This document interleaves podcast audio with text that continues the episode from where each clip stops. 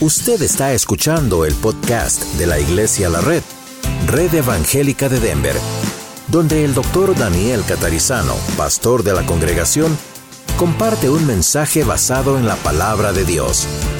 Ahora abra su corazón y permita que en los próximos minutos el Señor le hable y le bendiga.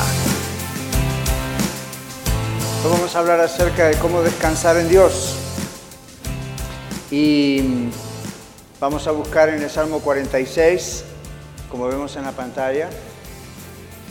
Vamos a tener un mensaje un poquito diferente, donde vamos a usar mucho, mucho la Biblia, donde siempre usamos la Biblia, pero me refiero a que vamos a tener muchos versículos bíblicos que vamos a mencionar.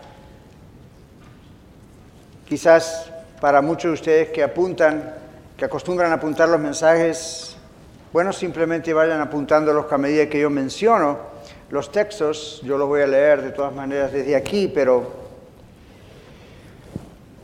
tengan abierta la Biblia en el Salmo 46. La Biblia es la palabra de Dios y aquí nos basamos solamente en lo que la Biblia dice. Amén. Creo que todos vivimos vidas muy rápidas, unos más que otros, pero todos vivimos vidas muy agitadas y no es necesario vivir con tanta tensión. Yo sé, todos tenemos problemas, tenemos que atender familia, negocios, hijos, matrimonio, lo que sea. Pero en realidad no es necesario vivir con tanta tensión, con tanto estrés. Los hijos y las hijas de Dios tenemos la bendición de poder vivir en paz. Pero no siempre es así, ¿verdad? Entonces la pregunta obligada es, ¿por qué? ¿Why? Yo creo que porque no hemos aprendido a descansar en Dios. Yo le pregunto, ¿no le gustaría aprender a descansar siempre en Dios? Amén. Vamos a ver qué dice la Biblia al respecto. En el Salmo 46, versículos 10 y 11, el Señor nos dice, estad quietos. En inglés dice cease striving, otra versión dice be still. Estad quietos y conoced que yo soy Dios. Seré exaltado entre las naciones, seré enaltecido en la tierra. Jehová de los ejércitos está con nosotros.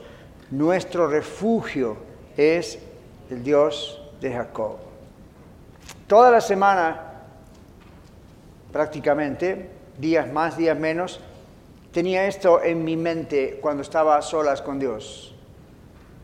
Be still, cease striving, esté quieto, sepa que yo soy Dios. Y en la mente viene, yo sé que eres Dios. ¿Por qué estás recalcándome eso? Porque no siempre nos damos cuenta que podemos disfrutar de paz cuando ya tenemos a Cristo en nuestro corazón, en medio de tanta turbulencia, en medio de tanto trabajo y problemas y la salud, el dinero, el país, el matrimonio, los documentos, bla, bla, bla, y está bien, pero cuando tenemos a Cristo en nuestro corazón, Dios nos ha prometido paz.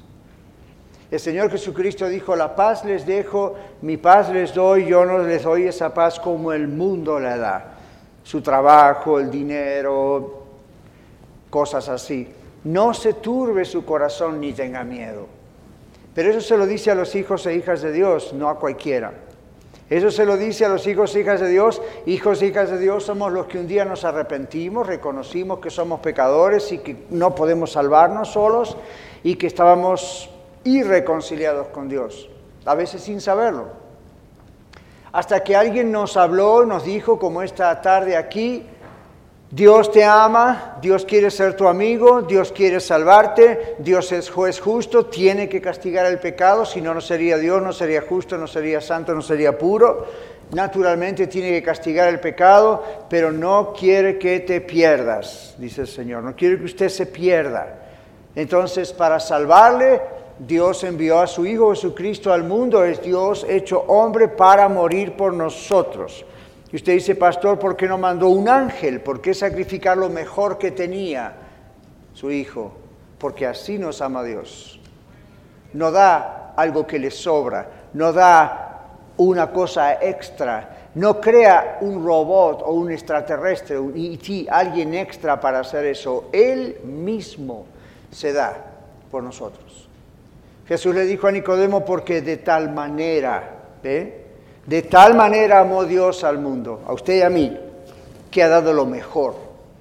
Ha dado a su único Hijo para que todo aquel que en él cree ponga confianza en lo que Jesucristo hizo en la cruz y en la resurrección, no se pierda. Dios no quiere que usted se pierda. Dios no quiere que usted se pierda. Se lo digo otra vez, Dios no quiere que usted se pierda. Y usted dice, pastor, ¿perderme de qué? La Biblia habla de un cielo y habla de un infierno. Hoy en día muchos se burlan de eso en las escuelas, en las universidades, en el trabajo, y piensan que es un fairy tale, piensan que es un cuento de hadas. Piense lo que piense, pero dígame esto, todo ser humano tiene una conciencia y todo ser humano sabe cuando hace algo bien o cuando hace algo mal. ¿Sí o no? Yes.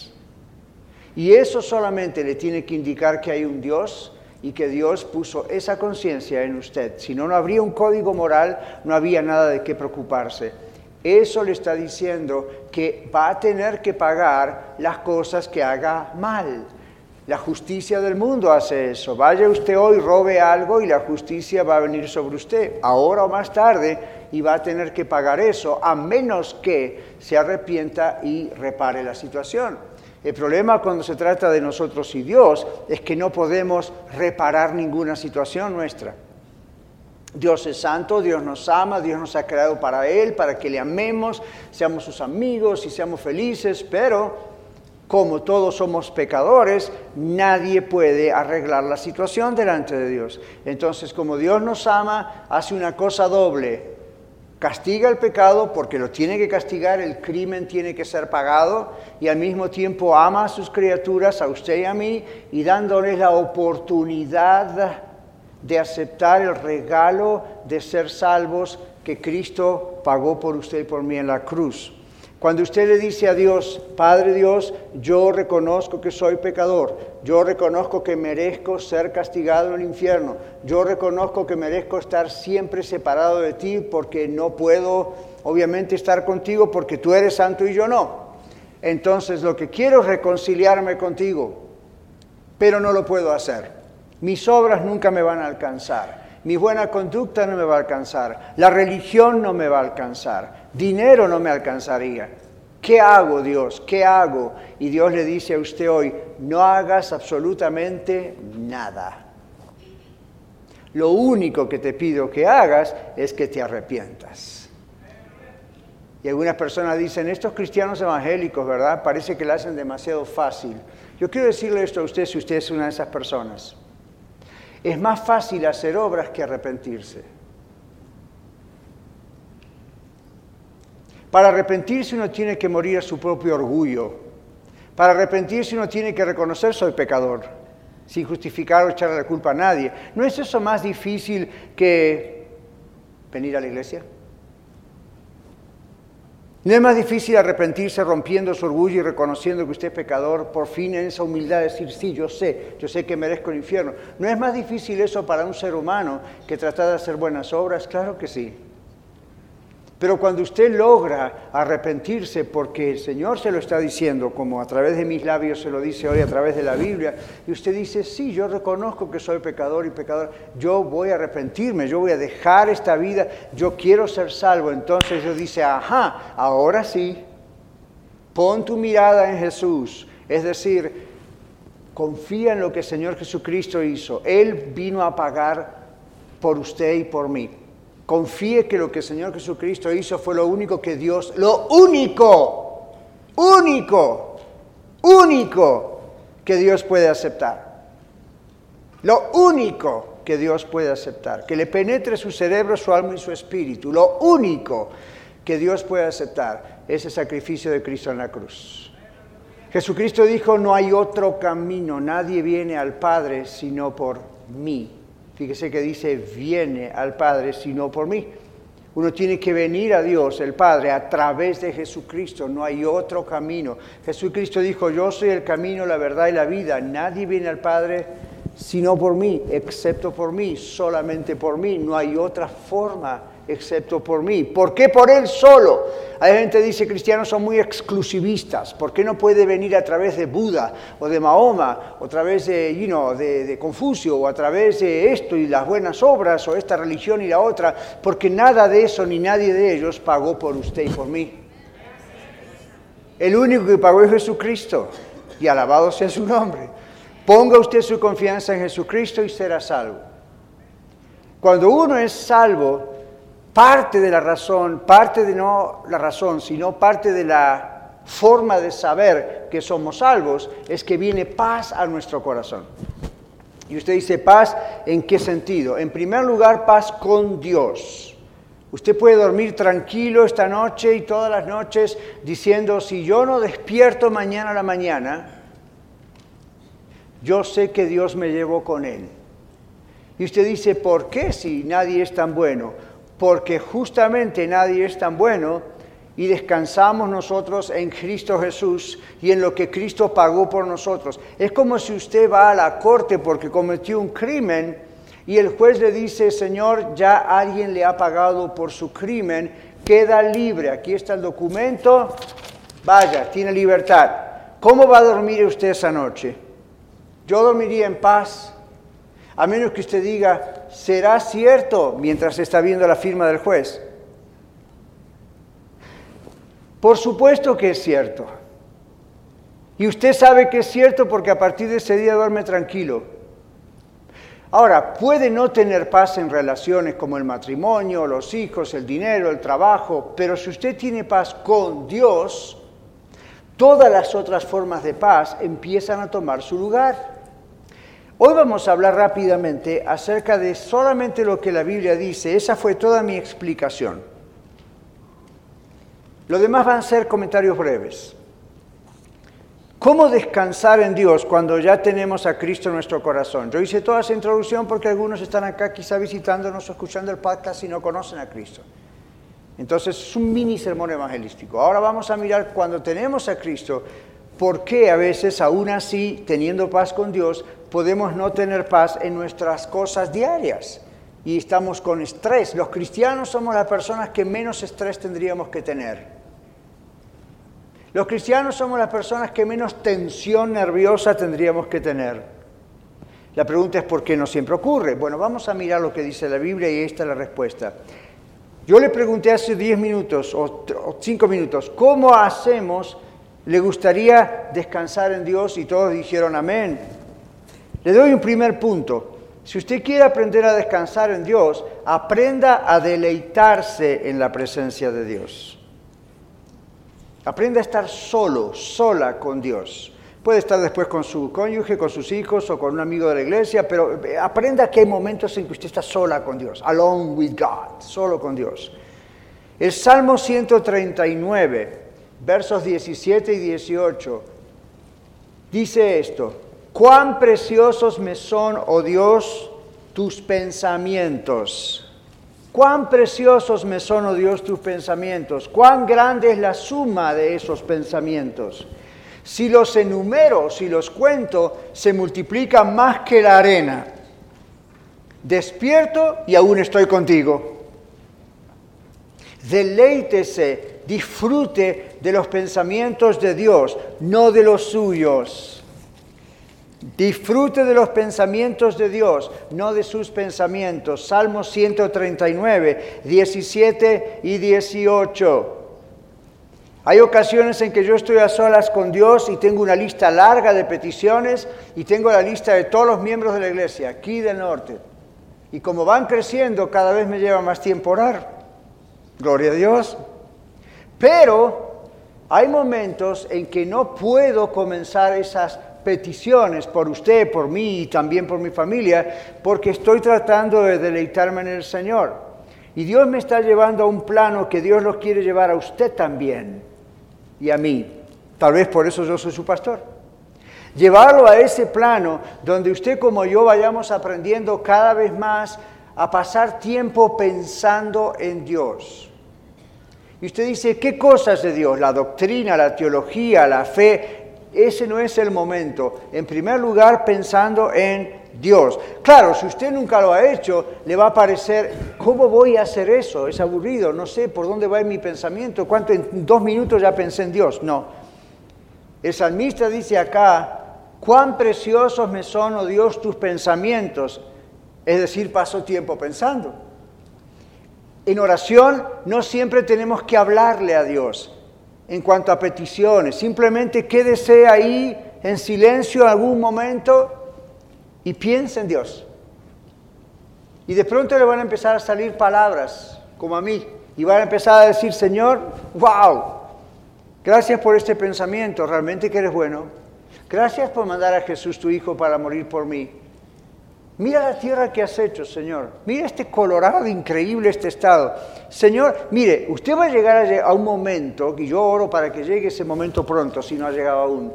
Usted va a llegar a un momento en que usted se va a deleitar tanto en pensar en Dios, que va a estar tanto pensando en la ley de Dios, como dice la Biblia, la palabra de Dios y, los hermosos pensamientos y verdades de Dios, y al mismo tiempo que va a haber una hoja en el árbol que está al lado suyo que nunca se había dado cuenta qué hermoso era.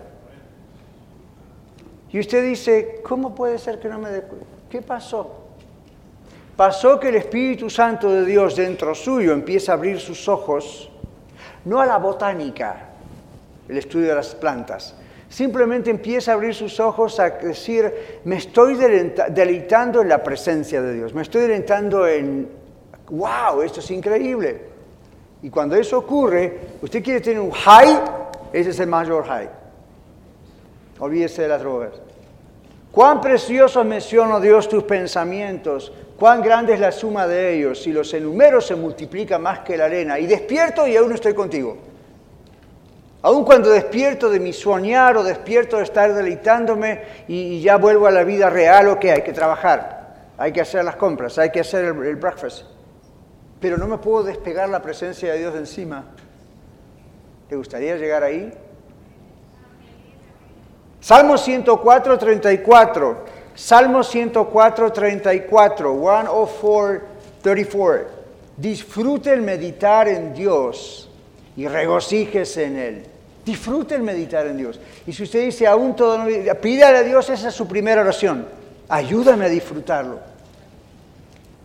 Salmo 104, 34 dice, dulce será mi meditación. Dulce, sweet. Dulce será mi meditación en Él. No está hablando de la meditación, ¿ok? A ver, pongo mis, mi cerebro en cero y no pienso nada, tipo yoga. You know, Dios no aprueba esas tonterías. Si va a meditar, medite en Él. Dulce será mi meditación en Él, dice la Biblia. Yo me regocijaré en Jehová. Este es lo que pasa cuando yo medito en el Señor, en quién es Él y esas cosas me da gozo. Cuando yo medito en mis propios pensamientos me deprimo. Pienso en Él y me da gozo. Job 37, 14. Job 37, 14. 37, 14. Job 37, 14. Esta es la recomendación de Dios. Deténgase o aquíétese, stop, y considere las maravillas de Dios. En Job 37, 14, Dios le dice esto a Job. Todos conocemos la historia de Job, muchos de nosotros, ¿verdad? Todas las maldiciones, todas las cosas que le pasaron al pobre Job. Llega un momento que Job se queja. Y Dios le dice en 37, 14 del libro de Job, escucha esto, Job. Ahora, borre la palabra Job y ponga su nombre. Escucha esto, Daniel. Usted ponga su nombre, yo pongo el mío. Detente, stop, slow down break, detente y considera las maravillas de Dios. Yo lo tengo subrayado, considera, considera, considera. Detente y considera las maravillas de Dios. Para poder estar a solas con Dios y observar esto, uno tiene que parar, uno tiene que detenerse. ¿Vio cuando uno va, por ejemplo, de aquí a Colorado Springs? Que hay varios lugares en la ruta, en el 25, donde hay para parar el carro y mirar las montañas. Claro, nosotros porque ahora somos de Colorado, muchos de nosotros muchísimos años y pasamos como que no hubiera ni montañas. Pero yo me acuerdo cuando vine la primera vez, yo veía esos lugares para parar y yo paraba con mi carro a mirar las montañas. ¡Wow! Esa es la idea, deténgase y observe las maravillas de Dios. Y no solamente lo que es tan obvio, montañas, arroyos, ríos, plantas, hojas, deténgase en oración, diga, yo quiero observar tus maravillas en mi mente, en mi corazón. Entonces Dios le dice a Job, Job, yo sé que tú estás en el medio de toda esta problema de enfermedad, perdiste a tu esposa, perdiste a tus hijos, perdiste los ganados, perdiste el dinero, no tienes más riquezas, estás pobre, enfermo. La Biblia dice que tenía llagas que los perros venían en la mía, también como aquel del Nuevo Testamento, ¿verdad? Y, sin embargo llega un momento en que Dios le dice, Job, detente y obsérvame. Observa las maravillas que he hecho. La creación no es Dios, Dios es Dios, fuera de su creación, pero la idea es observa y recuerda, recuerda lo maravilloso que es Dios. Salmo 62, este lo voy a leer todo. Deje que su alma repose en Dios. ¿Cómo vamos hasta ahora? Estamos en nuestro punto de aprenda a deleitarse en la presencia de Dios. Fíjese que no dije deleites en la presencia de Dios. Eso es lo que la Biblia dice, por supuesto, es palabra de Dios. Yo le agregué la palabra aprenda. ¿Qué le parece? Aprenda, porque nadie lo hace así automáticamente, uno aprende. Hoy estamos enseñando cómo aprender a deleitarse en la presencia de Dios y dijimos, Salmo 139, disfrute los pensamientos de Dios, no sus pensamientos. Parte de la tensión y el estrés que usted tiene es porque su cabeza está llena de sus propios pensamientos. Salmo 104, 34 dijimos, disfruten meditar en Dios y regocijarse en Él. Job 37, 14 acabamos de decir, deténgase, pare, haga un stop y deténgase y considere las maravillas de Dios. No deje que todo esto sea como quien va de acá con los príncipes y no ve las montañas. Deténgase, disfrute. Llega un tiempo que uno se acostumbra a ser cristiano, ¿verdad? Voy a la iglesia, tengo un ritmo, esto, A, B, C, D, great. Y ahora de repente Dios dice, ok, ¿sabe qué? Stop Vuelva a considerarlo. Yo estaba el otro día orando y le decía al Señor, gracias por permitirme haberte conocido hace tantos años atrás. Y usted dice, pastor, ¿cada cuánto dice al Señor? No muy seguido, pero de repente como que, ok, stop, Daniel, hay mucho. Recuerda lo que Dios hizo. Considere los milagros, las maravillas de Dios. Considérelo. El otro día mismo yo estaba también orando y le dije al Señor, gracias por darme vida. Cuando yo era un bebito, yo era un mellizo, un twin, un cuate, un gemelo, ¿qué otra palabra hay? En el vientre de mi madre, el otro bebé se perdió, Dios me dejó a mí, acá estoy. Cuando nací, al poco tiempo me enfermé, a los pocos días al hospital, tres meses, oxígeno, se muere, se muere, seguro que se muere. Dios me sanó. Yo no me acuerdo de todo eso. Tengo buena memoria, pero no para tanto, ¿verdad? Y de pronto me vino a la mente, Lord, thank you so much for giving me life. Algo tan sencillo, ¿verdad? Gracias por darme vida.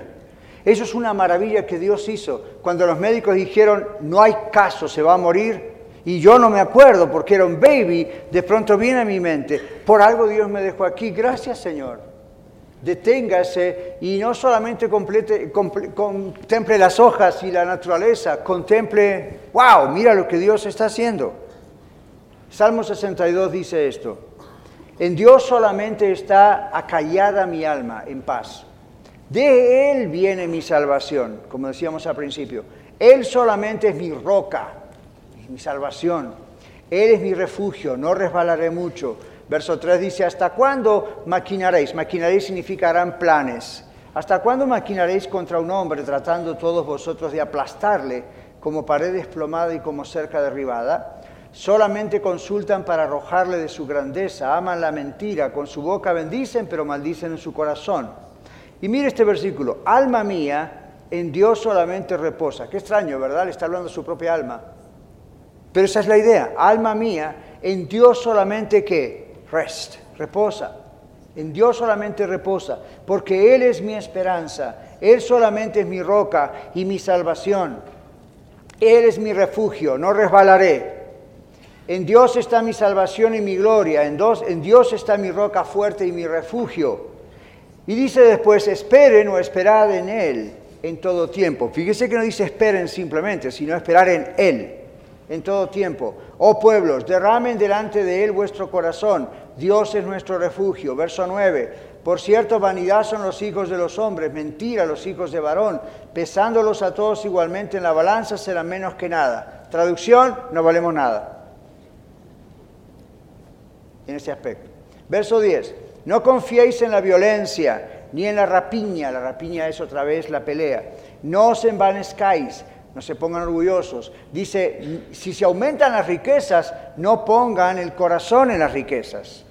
Una vez habló Dios, dos veces he oído esto, que de Dios es el poder y tuya, oh Señor, es la misericordia, porque tú pagas a cada uno conforme a su obra. Hay un día de juicio y Dios va a pagar a cada uno conforme a su obra. Y usted dice, ¿cuál obra? ¿El hecho de que estuve aquí en la iglesia hoy? No, el hecho de si le conocía a Él, no lo conocía a Él. Y de ahí partimos después con las otras obras. Isaías 26, 3 y 4, aparte de dejar que nuestra alma repose en Dios, y a veces uno te lo tiene que decir, mire, en alguna ocasión yo le digo a Dios, pero también le digo a mi alma, ¿cómo le digo a mi alma? Tal vez no siempre le digo, alma, alma de Daniel, tranquilo. A veces yo mismo digo, Daniel, tranquilízate. quieto, ¿ven? Porque si uno sigue, sigue. Entonces, Deje que su alma repose en Dios, es lo que dice el Salmo 62. Isaías 26, 3 y 4. Dios le va a dar completa paz si usted le busca. Fíjese que dice completa paz. Vamos agrandando la cosa aquí, ¿verdad? Isaías 26, 3 y 4. Dice la Biblia, tú guardarás en completa paz, completa, underline, completa paz, a aquel cuyo pensamiento en ti persevera porque en ti ha confiado. Esto es el salmista, el que escribe el salmo, le está diciendo a Dios. Tú, Dios, vas a guardar mi alma en completa paz porque yo persevero en pensar todo el tiempo en ti. Verso 4, confíen en Jehová perpetuamente. ¿Qué significa eso? Para siempre. Porque en Jehová el Señor está la fortaleza de los siglos. Dios le da completa paz si usted le busca. Salmo 105.4. Seguimos en nuestro tema de aprenda a deleitarse en la presencia de Dios. Salmo 105.4. Busque siempre la presencia de Dios, no se canse de buscarle, búsquelo en todo momento. Mire lo que dice este salmo. Es bien cortita esa parte. Buscar a Jehová y su poder y buscar cuando siempre su rostro. Entonces usted no dice, yo voy a buscar el rostro de Dios o voy a estar escuchando de Dios el domingo cuando voy a la iglesia o con la iglesia. La Biblia dice, búsquelo siempre. Haga, haga tiempo durante cada día, pero busque al Señor siempre. Salmo 136. Salmo 136. ¿Qué dice ese salmo? En una síntesis. Dice, esperen Dios más que nunca Quizá usted está en un momento duro en su vida, todos los pasamos. Está en un momento de confusión, todos los pasamos. Está en un momento de enfermedad, todos los pasamos. Está en un momento de duelo, todos los pasamos. A mí, you name it, y todos lo pasamos. Nadie, nadie está exento, yo tampoco. Si usted está en ese momento, Salmo 136 dice, mi alma espera a Jehová más que los centinelas a la mañana, más que los vigilantes a la mañana. Es una forma poética, pero es una forma de decir, yo estoy esperando siempre. Ahí concluimos con la primera parte. Aprenda a deleitarse en la presencia de Dios. Hay cientos, tal vez miles de textos literalmente en la Biblia que nos hablan de eso. Estos son los que yo entiendo el Señor nos dio para nosotros hoy. En segundo lugar, aprenda a esperar en Dios más que nunca antes, como decíamos recién, Salmo 136. Pero ¿qué tal Job 48, 9? Job capítulo 40, versículos 8 y 9. A ver qué le parece esto, es palabra de Dios.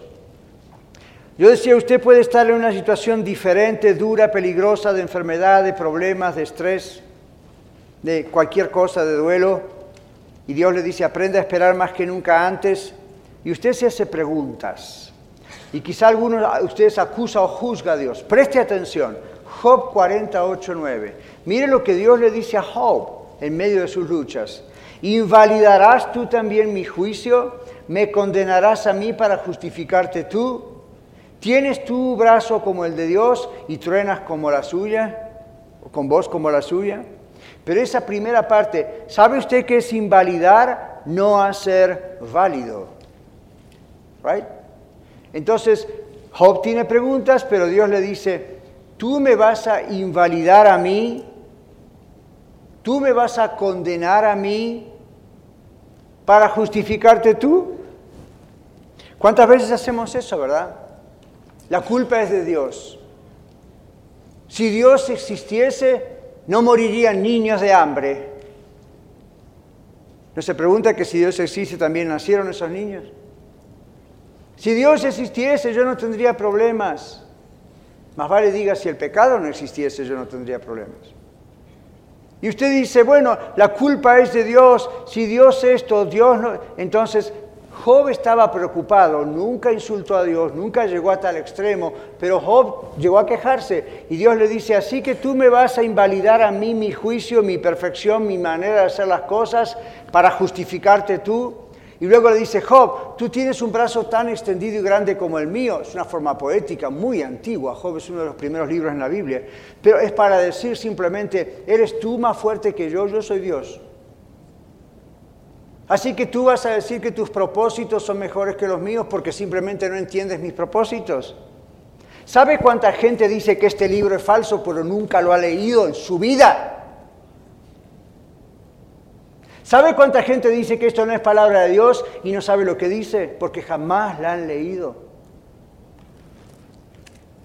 La Biblia dice, dice el necio, el tonto, el menso, en su corazón no hay Dios.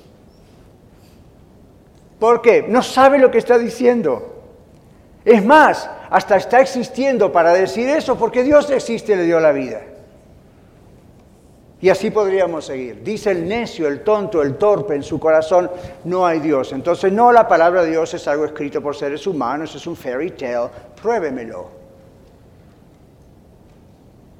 Job estaba en una situación donde naturalmente con tanto problema, crisis, enfermedad, a mí, ¿cómo se sentiría usted si pierde esposa, hijos, dinero, todo y queda en la calle y está entre los perros?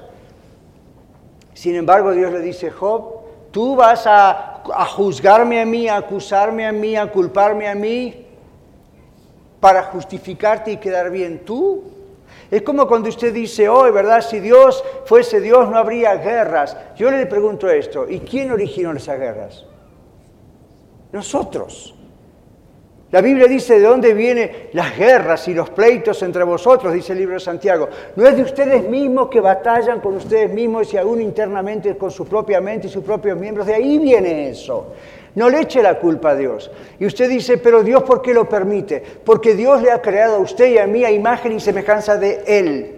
Usted y yo tenemos una mente, emociones, voluntad, libre albedrío, tenemos poder de tomar decisiones. Pregúntele al perrito que tiene en casa si puede hacer eso.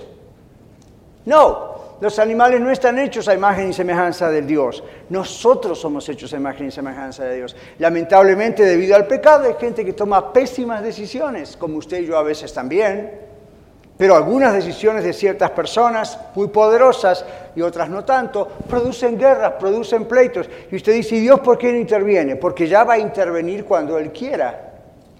Y no, it's not going to be sweet. Cuando Él intervenga, al final va a intervenir con juicio. Mientras tanto está interviniendo con misericordia. Y nos está dando tiempo. ¿Ok? ¿Qué sigue diciendo el texto? Isaías 41, 13. Es un texto para nuestro tercer y último punto. Aprenda a no temer, sino a confiar en Dios.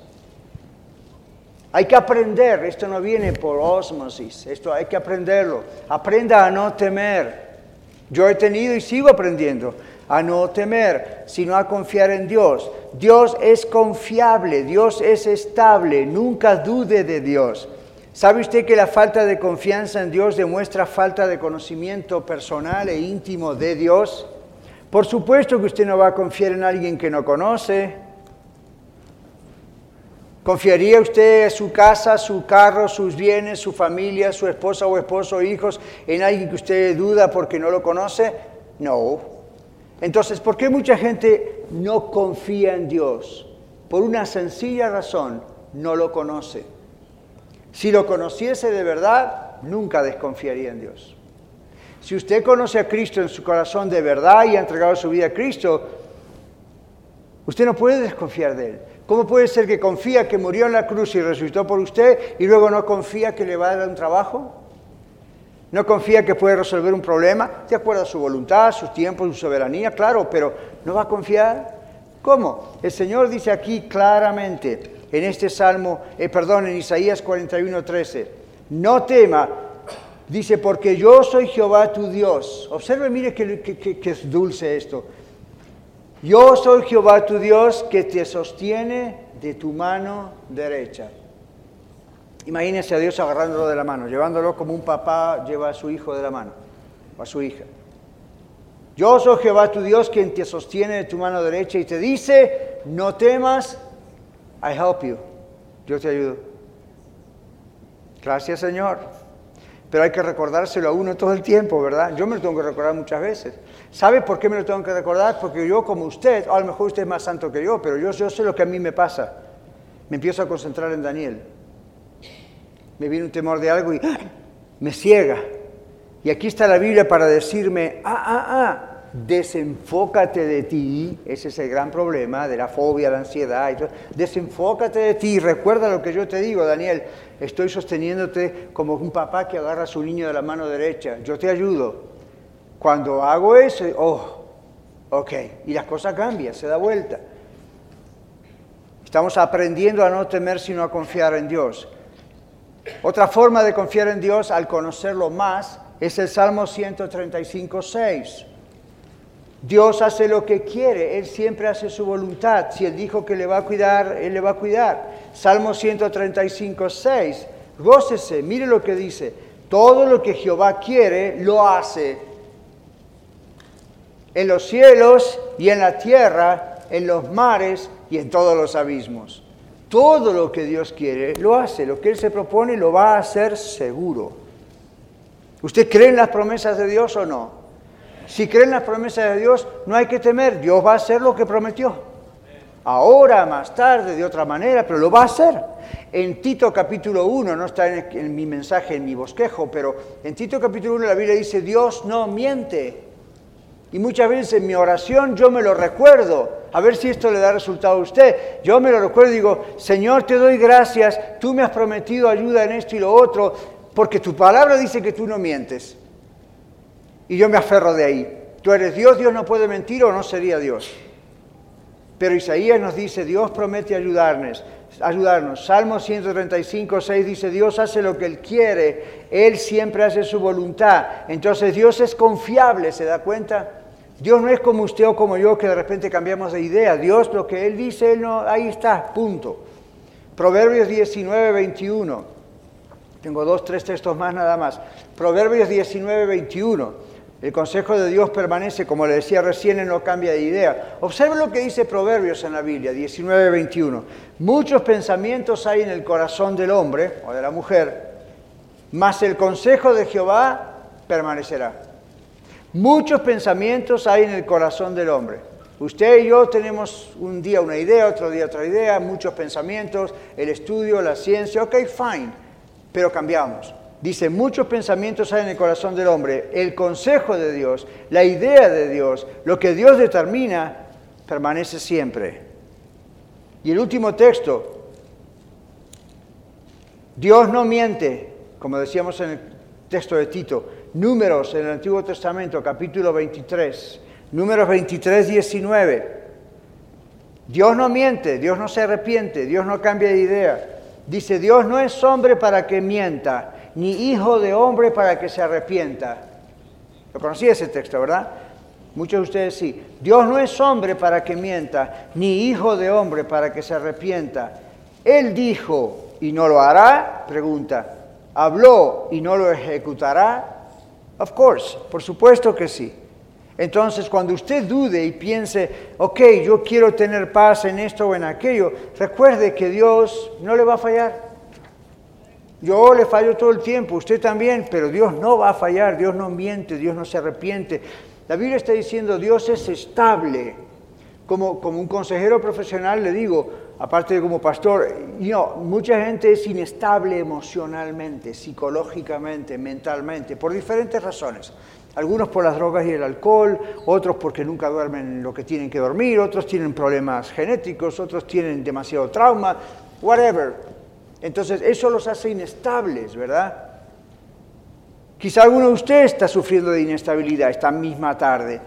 Se despertó y hoy está bien, ayer estuvo mal, quién sabe cómo estará mañana y durante el día. Dios no cambia. ¿No les parece hermoso confiar en alguien que no va a cambiar de idea y tampoco de emociones? Aprenda a descansar en Dios. Salmo 46, 10, lo leímos al principio. Cease striving, stop fighting, stop it.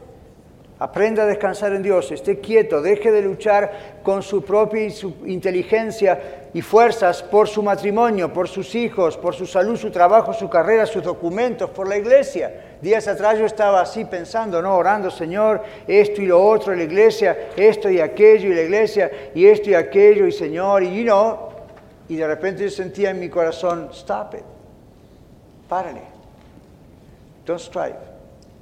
No luche. Haga la cosa que tiene que hacer. Sea responsable. Busque el rostro de Dios. Busque estar en oración a solos con Él. Busque la intimidad con Él. Pero sepa que Dios está tomando control de todo. Cuando estamos luchando, nosotros estamos queriendo arreglarlo todo, ¿verdad? Estamos queriendo tomar el control de todo. Otra vez, cuando volvemos en el área clínica, a la ansiedad, al estrés, a las fobias, el mayor problema es, número uno, Número uno, estamos completamente absorbidos por nosotros mismos, enfocados en nosotros mismos. Número dos, número dos, tenemos miedo de perder el control. Y eso nos pone más ansiosos. El Señor dice, suelte el control. Si usted me ama, usted tiene a mi Hijo en su corazón, el Espíritu Santo está ahí, yo le he salvado, pierde el control, por favor. No trate de jugar a Dios como pastor yo me he encontrado en esa situación. No solo orando, sino trabajando para esta iglesia u otra, Señor. Y Dios dice, ¿quién tiene aquí el control? ¿El pastor o Dios? Dios. Entonces descanse en Él, haga su parte, trabaje duro, estudie, trabaje, haga, haga lo que tenga que hacer. Y yo le digo a usted lo mismo, pero recuerde que Dios, Dios es el que da descanso. Recuerde que usted no puede cambiar la personalidad de nadie. Recuerde que usted y yo no podemos cambiar el temperamento de nadie. Hay pastores que a veces me han dicho eso, ¿no? A través de los años, pastor, usted ya tiene muchos años de cristiano, muchos años de pastor. ¿Cómo hace usted para no volverse loco con tanto problema que escucha de la gente? Y encima un consejero profesional escucha más problemas. Como que su vida es escuchar problemas. ¿Cómo, a mí, cómo la hace? Es duro y uno tiene que entrenarse y aprender, pero lo mejor es recordar que yo no soy Dios de la gente. Yo no puedo cambiar su forma de pensar, yo no puedo cambiar su carácter, su personalidad, usted tampoco el mío. Yo no puedo hacerlo con mi esposa, ni con mis hijos, ni con mis nietos. Cuando intenté, siempre me fue mal. Y usted hoy está escuchándome y está diciendo, tenemos problemas en el matrimonio, pastor.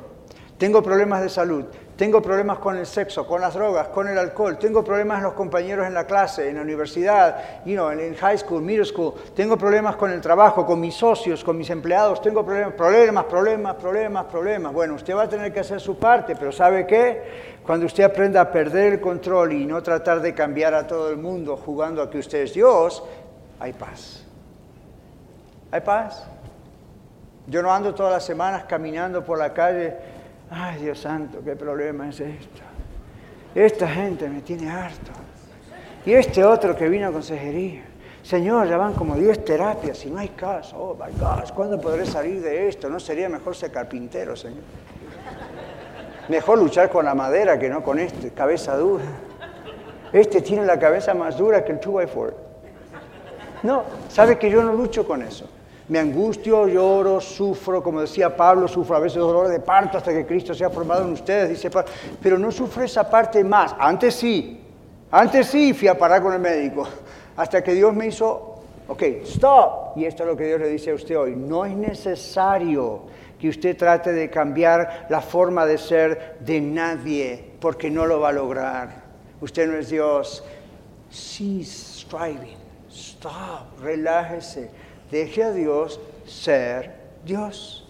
Haga su parte, ore por sabiduría, obedezca a Dios, pero usted no le va a cambiar el carácter a nadie, ni a su esposo, ni a su esposa, ni a su socio, ni a su empleado, ni a nadie. Se dio cuenta que no podemos amaestrearnos unos a los otros. ¿Sabe qué es eso ahora? Usted tiene un pet, un animal, y el animal no piensa como, entonces ¿qué hace? Pues lo tengo que amaestrar. Pero eso no podemos hacer entre seres humanos, porque los seres humanos razonamos. Estamos hechos a imagen y semejanza de Dios, ¿verdad? Entonces, ¿qué hacemos? Tenemos que soltar el control. Mi esposa y yo, por los primeros años de matrimonio, sufríamos bastante. No había pelea de, piña y, golpe y cosas, violencia, pero sí había cuestión de, bueno, basta o hasta cuándo, y dale, y dale con esto y con otro. Finalmente Dios nos enseñó esto. Mira, ni tú la vas a cambiar a ella, ni ella te va a cambiar a tú. A ti, déjame hacer el trabajo a mí, entonces yo en vez de orar, Señor, mira a mi esposa, ella esto, ella lo otro, ella aquello, me hizo esto, me hizo... como si Dios no supiese. Por las dudas que estás muy ocupado con el ángel Gabriel y el arcángel, te, te informo. Y yo sé que ella hacía lo mismo, más suave y más delicado que yo, porque es una dama, ¿verdad? Pero también, Señor, Daniel, cu, cu, cu, y Dios le dijo lo mismo. Un día Dios me dijo a mí, Daniel, para de orar tratando de cambiar a tu esposa y dándome consejos y órdenes a mí de cómo debo hacerlo. Ok, Señor, ¿cómo debo orar? Daniel, a partir de ahora quiero que ores así. Hazme el esposo que Mariel, tu esposa, necesita.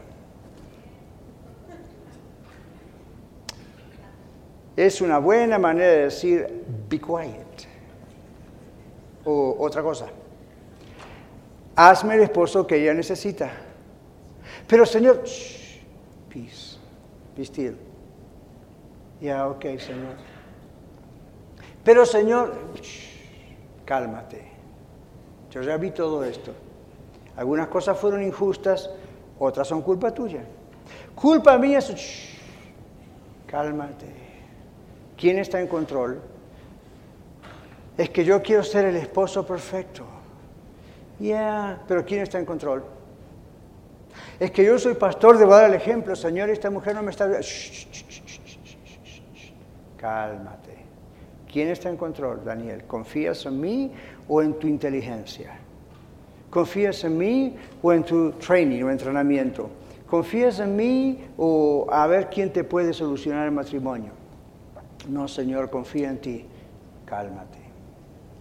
Disfruta de la vida. Te estás poniendo más viejo de lo que ya estás. Cálmate. Y esto hace como 30 años, así que imagínense. Cálmese. Tranquilo. Es que la niña, Señor, mira, y el niño, y el otro, y el abuelo, y el suegro. Paz. Vistió. Eso es lo que Dios le quiere decir a usted hoy. Cálmese. Cálmese. Haga de cuenta que estamos en un bote como esos discípulos, ¿recuerdan? Y se alza la tormenta.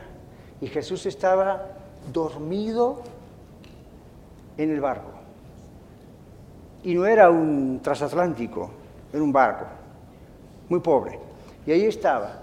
Y los discípulos se desesperan en medio de la tormenta y miran a Jesús y tienen el coraje de reprender a Jesús. ¿Se recuerdan? Lo sacuden. Señor, despiértate, levántate. ¿No te da pena que aquí vamos a perecer? ¿Usted se atrevería a hablar así a Dios? ¡Wow! Pero va y entonces el Señor se levanta y lo único que el Señor hace es peace, be still. Y de repente la tormenta se calma. La Biblia usa la palabra bonanza, es decir, se hace una completa calma.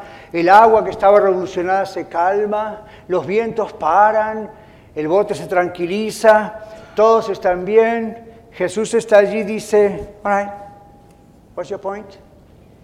¿De qué estábamos hablando? Parafraseando. Y los discípulos están del otro lado del barco mirándolo, ya no a la tormenta, ahora lo miran a él, muertos de miedo, diciendo, ¿quién es este que hasta la tormenta le hace caso? ¡Bum! Está enfrente de la presencia de Dios. Chill. Cálmese. Vestido. Y eso es lo que Dios le dice a usted hoy. Cálmese, por favor. Orando por usted esta semana. Y orando por mí. Noté mucha ansiedad. Noté mucha preocupación. Cosas que están pasando porque Dios quiere llevarnos a un nivel más alto de avivamiento inclusive. Y entonces el diablo ataca. Ese es el trabajo de él. Y entonces uno empieza a sentir una cosa y la otra, y, entonces uno escucha preocupación y en mi mente preocupación, y Dios dice otra vez, ¿quién está en control acá en este barco? Si soy yo, tranquilo, tranquilo, tranquilícese. Guardaré tu ley siempre, dice el Salmo 119, 45, para siempre y eternamente, escuche esto, y andaré en libertad Andaré en libertad porque busqué tus mandamientos. Eso me impactó en la semana. Guardaré tu ley siempre, para siempre y eternamente. Y andaré en libertad. El resultado de guardar lo que usted escuchó hoy es tener libertad, paz en la tormenta. Viva en la libertad que da la paz de Dios cuando le dejamos tener a Él el control la libertad que da la paz de Dios produce descanso. Iglesia La Red, chill. Cálmense, descansen. Todos estamos con problemas, con asuntos, con el país, los documentos, la familia, el matrimonio, la salud. Cálmese. Pero pastor, mire que usted, cálmese. Tómese un respiro. ¿Qué le parece? Tómese un respiro. Tiene problemas con sus documentos, no sabe si lo van a deportar o va a quedar acá. Tómese un respiro, tranquilícese, tranquilícese. Dios está en control. ¿Eso significa, pastor, que Dios me va a dejar acá? I don't know. El domingo pasado dijimos, ¿y qué tal si Dios nos quiere en otro lugar y aquí nos trajo para conocerlo a Él nada más? y vamos allá y predicamos, ahora no, yo no, no puedo, sería una mentira, deshonesto de mi parte decir, llame a Radio Luz a mi programa bien mejor o yo voy a hablar por usted y seguro que va a tener los papeles. A mí le dejo a otros que hagan eso, llámelos a ellos, yo no lo puedo hacer, I'm sorry. No creo que tenga poca fe, sin embargo, pienso que tengo fe. Lo único que le puedo decir es esto, cálmese. Haga lo que tenga que hacer, cálmese comienza a pensar en que no puedo pagar la cuota y no puedo pagar la renta. Y ok, haga, trabaje honestamente, eh, trabaje con el Señor como debe trabajar y luego cálmese. Cálmese. Cuando yo era un muy joven pastor, yo oraba por la gente de la iglesia y me angustiaba y a veces no podía dormir. Me pasaba como pasaba con mi propia familia en la carne, ¿verdad? Señor, ¿por qué esta persona es así? Señor, ¿qué pasa con esta persona? Señor, mira, esta persona está en inmoralidad. Señor. Y ahora Dios dice, cálmese. Siga intercediendo, siga orando, siga clamando, siga rogando, siga gimiendo, pero cálmese. Descanse en los brazos de Dios. Señor, queremos descansar en tus brazos y pedirte perdón por estar tan angustiados, tan preocupados, como si el universo dependiera de nosotros y nuestras decisiones diarias. Como si pudiésemos tener el poder, Padre, de cambiar lo que no podemos cambiar o a quien no podemos cambiar. Las circunstancias, los problemas, los dejamos en ti, Señor, en tus brazos, en tu nombre. Confiamos, tú no mientes, tú tienes propósitos y los vas a cumplir. ¿Para qué nos gastamos teniendo estrés? Ayúdame a mí y ayúdanos a nosotros a deleitarnos en ti, a pasar más tiempo diciendo santificado sea tu nombre y pensando en todo lo que eso implica y significa. Por algo fue lo primero que le enseñaste a tus apóstoles, a tus discípulos. Oren así, Padre nuestro que está en los cielos, santificado sea tu nombre, Señor. No es un rezo memorizado, es la idea de enfocarnos primero en ti, en deleitarnos en tu palabra y en estar en tu compañía, en silencio, o cantando, o leyendo, o orando, antes de presentarte a ti tanto problema que tú ya conoces, by the way. Y que sí quieres que lo presentemos pero nuestra actitud inclusive es la correcta y cambia después de habernos deleitado en ti. Please, ayúdanos, oh Señor. Sabemos que como iglesia estamos entrando en una nueva etapa donde tú nos estás probando, donde hay tentaciones y pruebas y cosas que tú permites y sacudones aquí y allá. Ayúdanos a descansar en ti. Todo está bien, todo está bien. Tú estás en tu trono Tú estás sentado, de ahí no te saca nadie, tienes el control de todo. Toma el control de nuestra mente.